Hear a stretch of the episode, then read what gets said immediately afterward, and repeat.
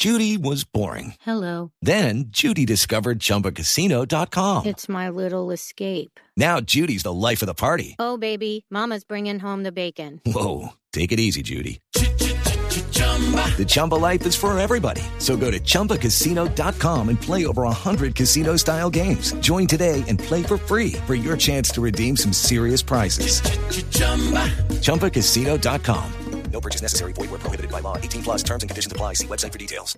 Pues mire, es que precisamente el tema del día nos lo dio un estudio, como ya lo decía, que dice que los colombianos somos los más mentirosos en la hoja de vida. Y nos acompaña Alejandro Arevalo, que es el, el manager ejecutivo de DNA Human Capital. Aquí nuestros productores me ponen Executive Manager, manager ejecutivo. Gerente general. Gerente- general. de eh, DNA Human Capital. Alejandro Arevalo, bienvenido a Mañanas Blue.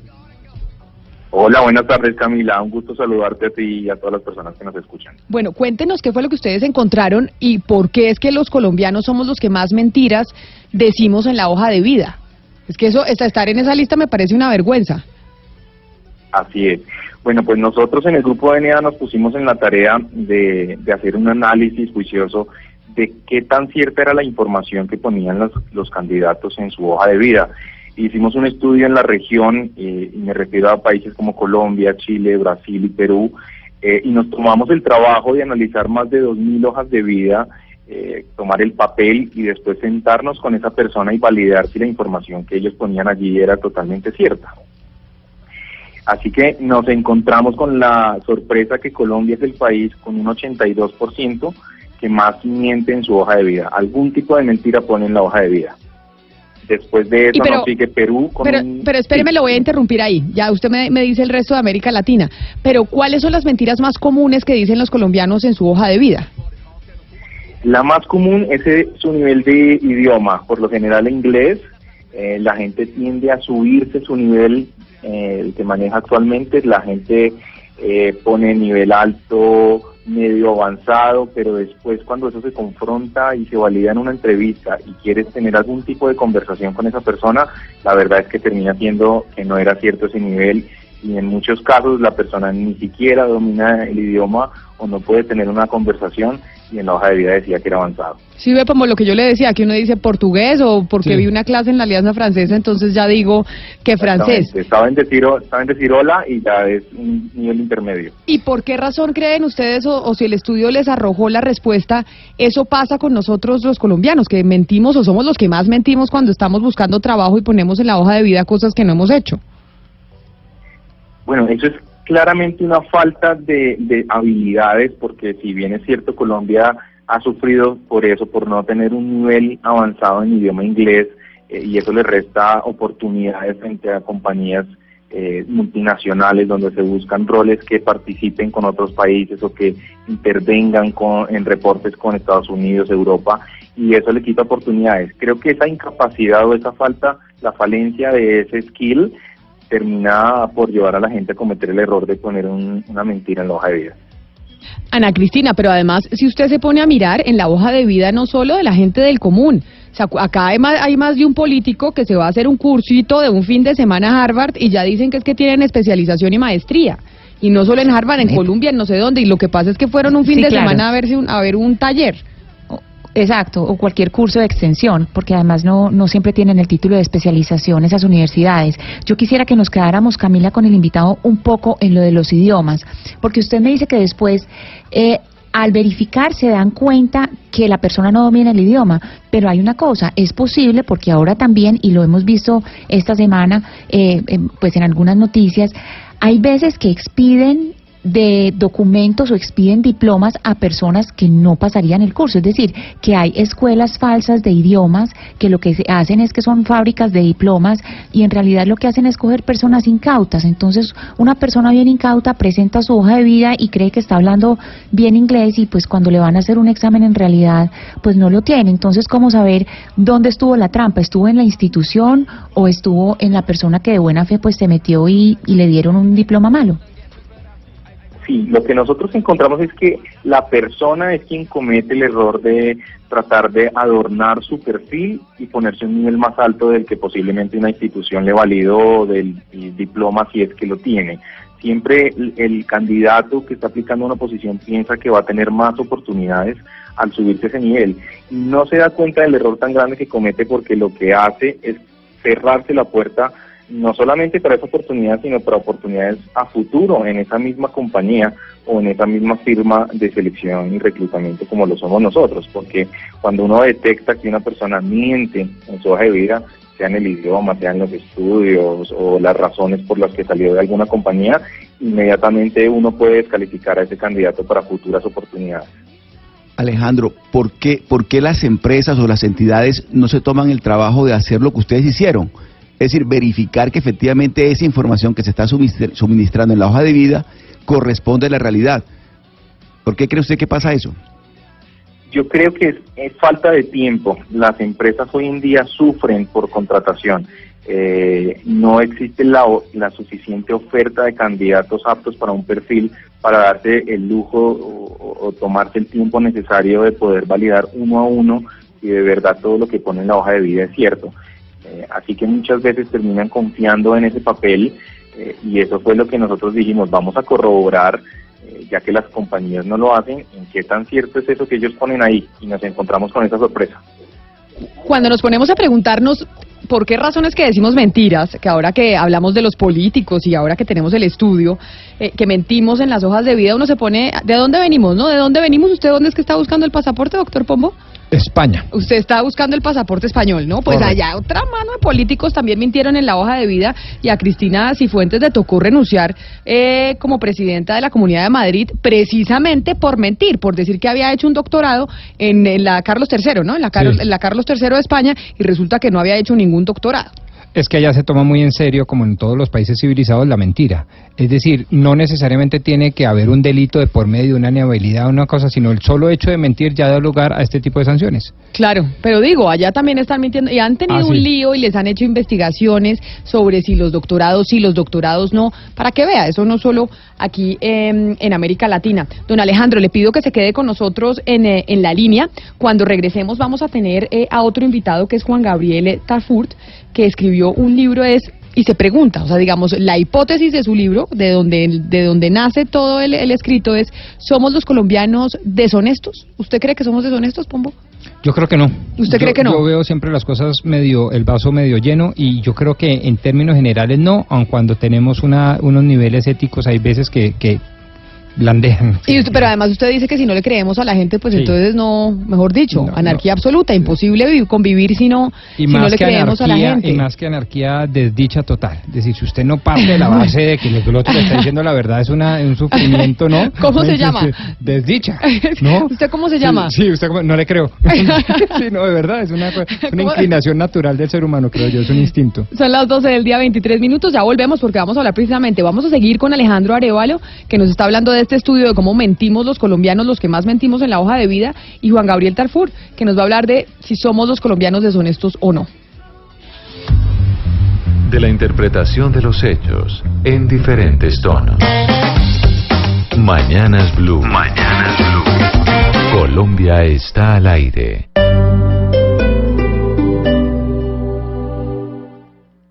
Esta es Blue Radio. Sintonice Blue Radio en 89.9 FM y grábelo desde ya en su memoria y en la memoria de su radio. Blue Radio, la nueva alternativa. ¿Te gustan las ofertas y los descuentos? Bueno, no esperes más y ven este fin de semana a Automotores Europa para que pruebes los SEAT León en compañía de nuestros amigos de Blue Radio que estarán transmitiendo en vivo. Tendremos las mejores sorpresas que no podrás resistir. Contaremos con aprobación en línea de SEAT Crédito y unas tasas desde 0.86% mes vencido. Ciertas condiciones aplican. Ven y no pierdas la oportunidad de probar el gran SEAT León. Te esperamos en la calle 126 con Avenida Suba. No dejes que te lo cuenten. Con la 14 es comprando y viajando. Por cada 50 mil pesos en compras que incluyan una de las marcas patrocinadoras, participa en el sorteo de uno de los siete bonos Euroamerican para viajar por 2 millones cada uno. Válido hasta el 14 de abril de 2019. Consulta marcas, términos y condiciones en www.almacenesla14.com.co. La 14 siempre te da más. Autoriza con juegos. De acuerdo al comportamiento del dólar, creo que debemos empezar a ver las exportaciones con otros ojos claros, serenos. Si de un dulce mirar sois alabados, porque si me miráis, miráis aireados. Todos tenemos un lado romántico. Bogotá también. Del 17 al 20 de abril, descubre los grandes compositores del romanticismo en el cuarto Festival Internacional de Música Clásica de Bogotá. Bogotá es Brahms, Schubert, Schumann. Conoce más en www.festivalmusicaclásicadebogotá.org. Sura, siente el arte, vive la cultura. Apoyan Caracol, Cámara de Comercio de Bogotá y Ministerio de Cultura. Invita a Alcaldía Mayor de Bogotá. Consulta el código PULE para cada evento.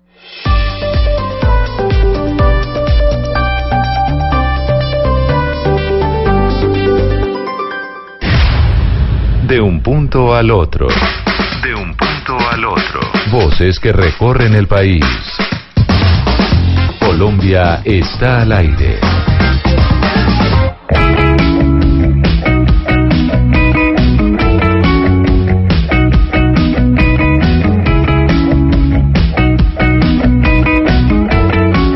Y seguimos hablando de lo mentirosos que estamos siendo los colombianos a la hora de hablar eh, de nuestras capacidades en la hoja de vida. Estamos con Alejandro Arevalo, que es el eh, manager ejecutivo de DNA Human Capital, pero pongamos, le pusimos música a Gonzalo para que no nos deprimamos tanto de la realidad. Estamos con estrenos, estamos de viernes de asombros y estrenos, ¿no? Dijo usted, Pombo.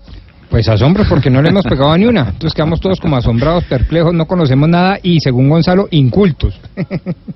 Yo creo que aquí usted no la va a pegar y nadie también se la va a pegar. No es un artista muy conocido en Colombia, es un cantante oriundo de Panamá, se llama Cienfuegos. Esta canción me encantó cuando la escuché el día de hoy. Se titula Shining in the Dark y así suena.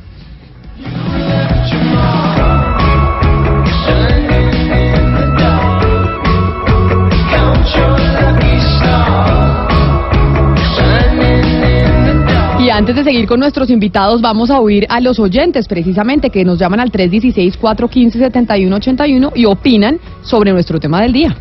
En Mañanas Blue los escuchamos. Hola Camila, desde San Martín Meta. El tema es bastante profundo, pero se deduce en una frase muy sencilla. Los latinoamericanos sufrimos de doble moralismo y eso viene de nuestra descendencia crítica entre el cruce de español e indio violado, abusado. Entonces padecemos de un resentimiento en nuestro ADN que no nos permite entrar en la onda de la cultura. Bueno, ahí él ya se fue a la historia, ¿no? De, la- mezcla de razas. Y ahorita precisamente vamos a hablar con Juan Manuel eh, Tafurt sobre eso, sobre, sobre su investigación. Vamos con un oyente más. Los Blue, yo digo que se debe castigar al niño desde que empieza a decir mentiras, eh, porque en Colombia, pues la mentira y el robo, el, la corrupción es, ya hace, par- hace parte del colombiano. Entonces se debe castigar desde niño. Gracias. De- ¿A a usted lo castigaban cuando era deshonesto, Pombo? Pero, uff, ¿cómo no? O sea, lo Claro regañaban. sí. No, no, y más que eso, y usted me abra los ojos, abra los ojos porque a mí me pegaron. Así, a mí también me Cuando pegaron. yo eh, hacía cosas medio deshonestas y eso, durísimo. Oiga, después hablamos y preguntamos de la mesa porque nosotros somos de una generación en donde los papás nos pegaron, pero obviamente ya los, a los niños no se les puede pegar.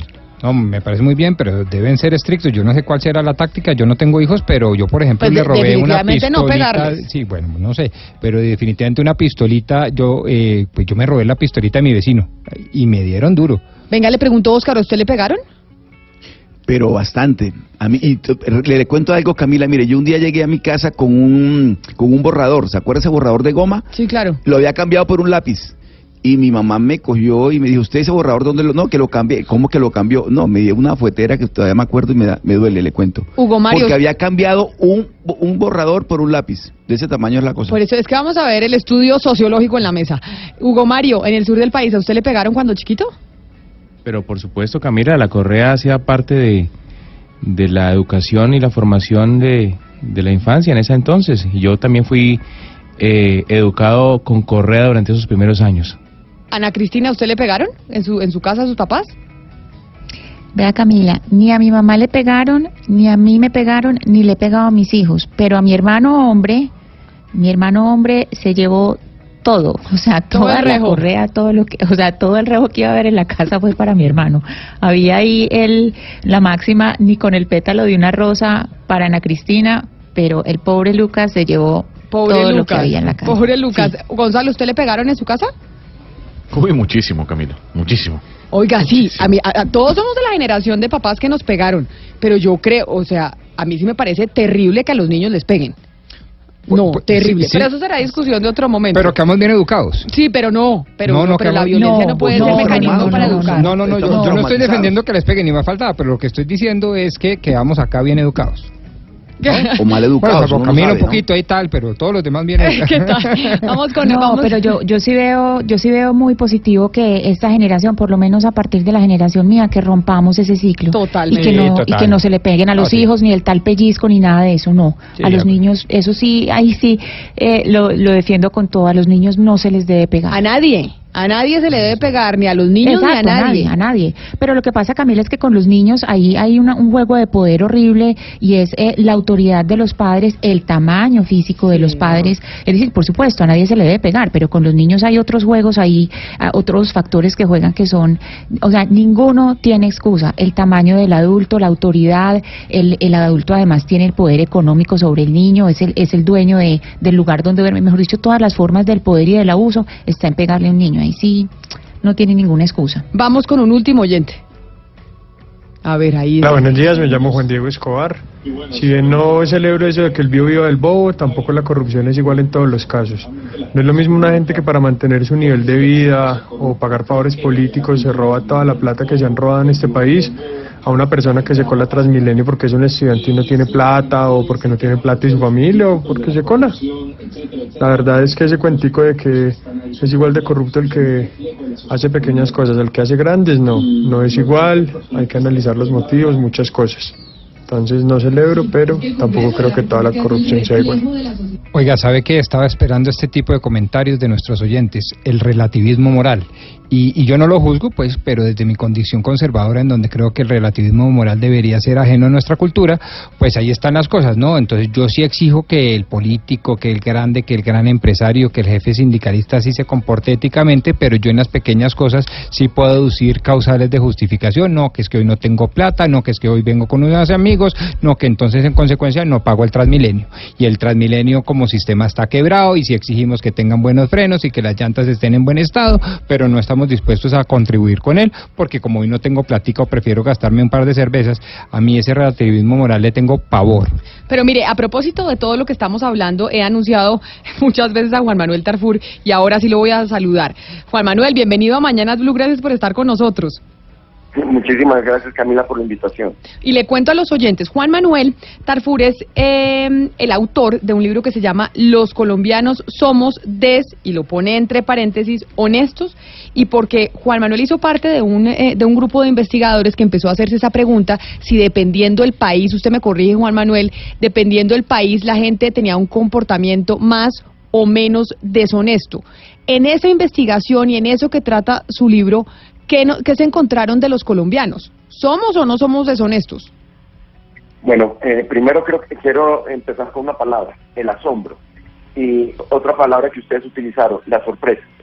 Dentro de esta investigación eh, eh, analizamos el comportamiento de los estadounidenses, de los alemanes, de los chinos, los portugueses y los colombianos, porque eh, pretendíamos que hubiera un variopinto de culturas, de creencias religiosas, entornos socioeconómicos, para ver cómo sí o cómo no las diferencias del comportamiento honesto deshonesto variarían. Nosotros entendíamos, entendimos que la deshonestidad es mentir, lo que ustedes han venido hablando en el programa, engañar o robar. Entonces hicimos unas pruebas que no quiero entrar en detalle porque si no se nos aburren los radioescuchas y descubrimos que no hay, y aquí es donde viene la palabra asombro y sorpresa, no hay ninguna variación en las muestras que hicimos en cada uno de los países en relación a la acción honesta deshonesta. Es decir, en todos los países nos comportamos de la misma manera honesta deshonestamente.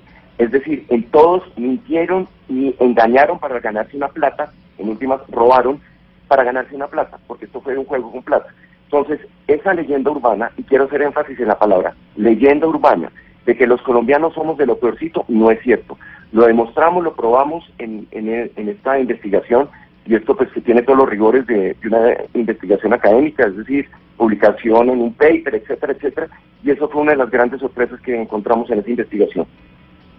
Pe- Pero venga, Juan Manuel, la, la, los, los seres humanos se comportan eh, de acuerdo a la sanción de sus estados. Quiero decir, en países donde las penas son durísimas contra los corruptos, digamos que hay menos corrupción, por supuesto. El caso de Singapur, que logró salir adelante económicamente gracias a que logró minimizar la corrupción con penas durísimas. ¿Usted cree que eh, eso hace parte justamente de que el ser humano se comporte, el tipo de sanción que se imponga? No, justamente aquí, eh, esto es muy importante lo que acaba de decir. Eh, en investigaciones se rompió hace mucho tiempo ese grandísimo paradigma, y es que la pena disuade. La pena no disuade la acción criminal. Es decir, el caso que usted está mencionando de Singapur, cuando empieza Lee Kuan Yew, y que sí, tiene unas penas muy fuertes, y la famosa eh, anécdota que si bota chicles en la calle, lo encarcelarán, etcétera, etcétera, no es la razón principal para que eh, Singapur sea lo que es. La razón principal para que Singapur sea lo que es es que es una sociedad que le facilita, le permite a sus ciudadanos lograr satisfacer plenamente sus necesidades. Es decir, el bienestar económico, el bienestar social que existe en, Singapur es maravilloso. Por eso la gente no tiene que hacer acciones de corrupción. Y no estoy diciendo que no las haya. Y las penas son muy altas. Pero eso no es el factor disuasorio.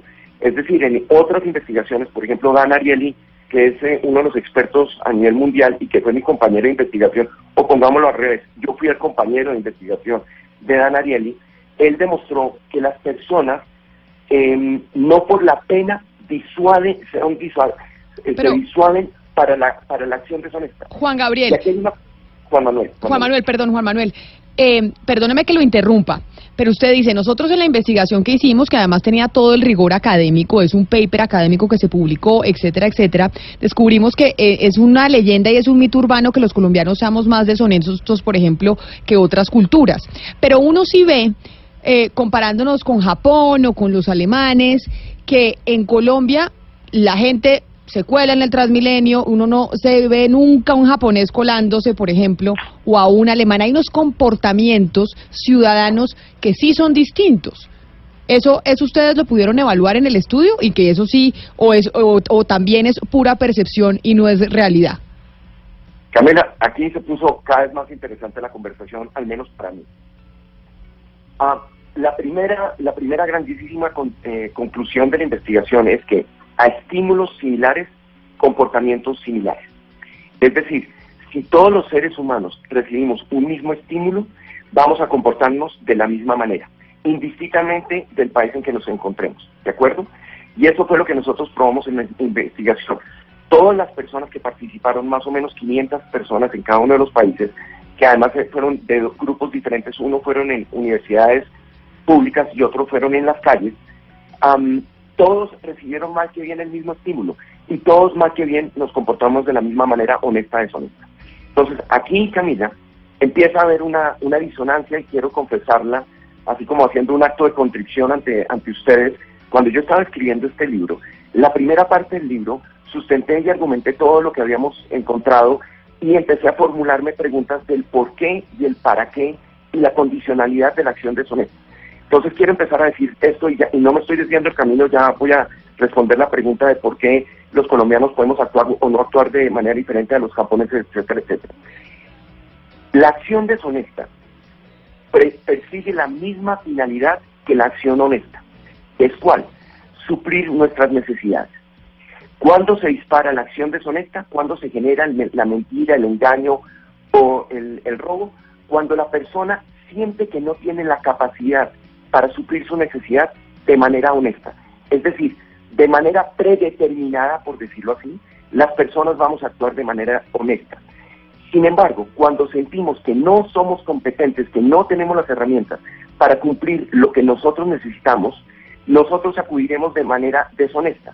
Y esto es increíble. Por ejemplo, si nosotros establecemos un Estado lleno de problemas, lleno de complicaciones, lleno de permisos, la persona va a ser proclive a ser deshonesta para poder cumplir sus necesidades. En un Estado que sea mucho más facilitador, en un Estado que no ponga trabas, va a ser mucho más fácil. ¿Qué quiero decir con esto? Mucho tiene que ver con el entorno que, en que nosotros vivimos para que nosotros seamos deshonestos.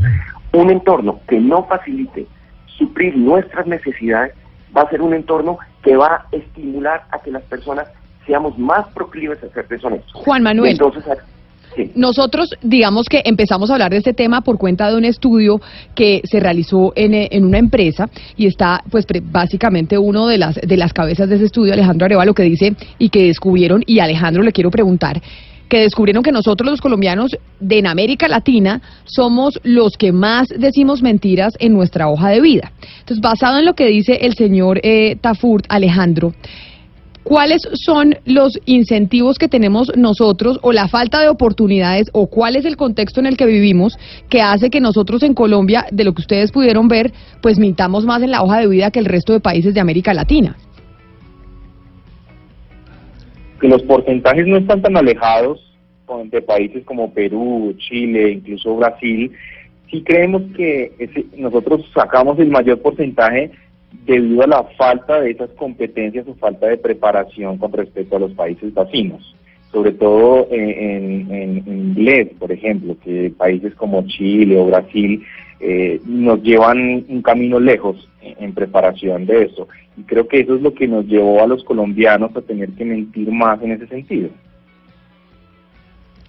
Sí, aquí hay un, experimento que han hecho en Medellín que vale la pena comentar. Son dos experimentos. El primero se llama la tienda de la confianza, que son cajitas que ponen con lo que llamamos mecato, con mm, cositas de, de paquete o, o chiclecitos, todo a mil y la gente no va a ver quién le cobre, sino que la gente debe pasar y, poner su monedita de mil o sus dos monedas de 500 y sacar eh, el producto.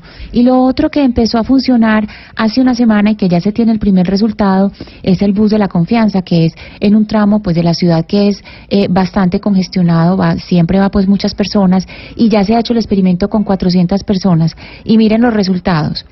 Eh, dicen, eh, eh, el primer resultado pues que se toma de la alcaldía de Medellín, dicen que está por encima de cualquier expectativa. Es decir, que la efectividad fue del 102% y uno dice, pero ¿cómo así que del 102%? Quiere decir que la gente lo que hizo al montarse en el bus de la confianza fue devolverse menos de lo que se tenía que devolver o pagar más que el pasaje. O sea, es son buses donde no hay nadie que esté revisando cuánto se paga, sino que es el, el conductor del bus con la cajita al lado. Y se ha descubierto que la gente o se devuelve menos de lo que se debería devolver o paga más. Es decir, trata de, trata de quedar bien en ese experimento donde lo que se parte es de la confianza. O sea, que sí le da razón a lo que dice el señor Tafur con respecto a su libro. Qué bonito el experimento que se está haciendo en Medellín. Sí, bien, bien, pero, pero hay una frase del señor Tafur que me genera inquietudes. Usted acaba de decir que la acción deshonesta se genera para suplir necesidades y que hay de aquellos millonarios que tienen muy pocas necesidades materiales y a pesar de eso siguen robando. Estoy hablando del millonario deshonesto, el político deshonesto, quienes aparentemente no tienen eh, necesidades materiales. Muchísimas gracias y permítame, quiero, quiero, quiero atar cositas que he escuchado. Muchísimas gracias Ana Cristina por mencionar el caso, porque eso, con eso quiero retomar. La famosa leyenda que somos lo que pensamos que somos, ya lo acaban de demostrar, por ejemplo, en estos dos casos. Y aquí hay un fenómeno muy importante. En investigaciones que yo hice acá en el país, en 18 comunidades y, y ciudades del país, encontré que el 88% de las personas desconfiamos de nuestros congéneres, de nuestros connacionales. En una sociedad en donde se desconfía, los procesos son más caros y los procesos son más lentos. En una sociedad que se confía, los procesos son más baratos y los procesos son más rápidos. Entonces miren esto, en la medida que nosotros estemos desconfiando, estamos realimentando un sistema que no nos permite eh, sobrevivir de la manera que deseamos. Es decir, quiero tomar una palabra que es importante lo que, y más adelante la, retom la, la, la menciono y profundizo sobre esto. El maltrato es uno de los eh, estímulos que más estimula la acción deshonesta. El maltrato, por favor, no solamente lo interpreten desde un tema físico, sino, por ejemplo, psicológico. La segregación, la discriminación, las no oportunidades, esa ninguneada, el matoneo, son acciones que de alguna manera u otra están estimulando la acción deshonesta, y la acción agresiva y la acción violenta. Ahora bien, respondiendo a la pregunta que me estaban formulando antes, ¿qué pasa con esos personajes? Estos personajes, qué cosa tan difícil poderlo, poder hablar de ellos sin haber podido contactar, eh, hablarlos e indagarlos. Pero este es un fenómeno no solamente colombiano. Por ejemplo, ustedes muy seguramente han seguido las noticias del señor Carlos Koch, el presidente de ah, Mitsubishi, Nissan y, y Renault, que en este momento está siendo juzgado por aparente abuso de confianza, etcétera, etcétera. O que el presidente de Volkswagen, que de alguna manera estimuló o permitió que se falsificaran 11 millones de carros y fue condenado por más o menos la cifra de 18 mil millones de dólares en sanciones en Estados Unidos. Lo que quiero decir con esto, esos personajes que supuestamente tienen todo, siguen haciendo las cosas, es algo inexplicable. Pueden haber fenómenos como la baja autoestima, pueden haber fenómenos como eh, eh, el, el, sentirse que tienen que ser más a pesar de no tener, de, no, de tener ya mucho. ¿Quién sabe qué sea eso? Es un fenómeno muy curioso. Pero aquí hay una cosa importante y quiero retomar con, con algo que es lo que a mí personalmente me inquieta como colombiano. Dan Agnelli en sus investigaciones encontró que el 70% de las personas mentimos, engañamos y robamos. Y que solamente el 0.05% de sus muestras, estamos hablando de muestra de más o menos 40 mil personas, son los grandes corruptos, es decir, los que, los que se roban todo. En esa muestra de 40 mil personas, escasamente veintitantas personas fueron los que se robaron todo. Pero lo grave no es eso, para mí. Lo grave es el comportamiento que nosotros posiblemente hacemos son los pequeños los pequeños trampositos, los pequeños ladroncitos, los pequeños. De eso precisamente es lo que estamos hablando hoy y por eso la pregunta a los oyentes. Esas pequeñas cosas que también son importantes y que, que eh, colarse eh, en Transmilenio, cogerse un esfero que no es suyo, etcétera, etcétera. Y eh, permítanme, porque vamos a escuchar a los oyentes sobre eso, a ver ellos qué dicen frente a la pregunta de si usted es de los que exige que se castigue la corrupción, pero celebra que el vivo iba del bobo. En Mañanas Blue los escuchamos. Mira, aquí hay algo muy interesante desde, desde Armenia, el departamento del Quindío. Eh, estoy de acuerdo con el, con el oyente que dice que hay una doble moral, porque, por ejemplo, eh, si tú haces trampa en el colegio, eso ya es una forma de corrupción, pero entonces la mamá te regaña, el papá te regaña eh, de por qué lo haces, de, de cómo se te ocurre hacer esto en el colegio, eso no se hace pero mm, a los 10 minutos o a la hora llega el señor a cobrar una cuenta y entonces le dice, ve y dile al señor que yo no estoy, que salí, por favor, ¿ves? Entonces ahí hay una doble moral. Ah, eso sí es verdad, los papás que le regañan al niño, pero sí hacen que diga mentiras por los papás. O di que yo no, que yo no estoy en el teléfono. Eso nos pasó a todos. A todos. Vamos con un oyente más. Hola, buen día, Jorge Mondragón desde Roldanillo Valle del Cauca. Bueno, no podemos juzgar con esa doble moral, no, tenemos que juzgar por el, con el mismo rasero. La corrupción es mala por donde se mire, sino que lastimosamente nosotros tiramos esa doble moral de que si se juzga al, al que robó mucho, pero entonces eh, tratemos con pañitos de agua tibia al que robó poquito, como dijo el señor ahora rato, el que se cuela o se coló en Transmilenio, entonces no lo juzguemos tan duro. No, eh, robo es robo, ladrón es ladrón y ladrón es tanto el que se sube como el que tiene la escalera. Entonces nosotros no nos podemos prestar para eso. Debemos de juzgar con el mismo rasero, repito, porque corrupción es corrupción y robo es robo desde el punto que se mire. 316-415-7181. Ahí están participando ustedes los oyentes sobre este interesante tema que nos suscitó eh, el estudio que hicieron en DNA Human Capital sobre cómo mentimos los colombianos, Oscar, en nuestra hoja de vida. Y me gustaría preguntarle a, Juan Manuel eh, Tafur sobre el tema de las regiones. En el estudio que hicieron ustedes, eh, que dio pie al libro, ustedes en las regiones encontraron algunas regiones con, ser, con una tendencia o ser proclives a la corrupción? No, no, no hicimos esa investigación en, dividido por regiones, pero sí he analizado, por ejemplo, los comportamientos de eh, deudas, la morosidad de las deudas en diferentes regiones.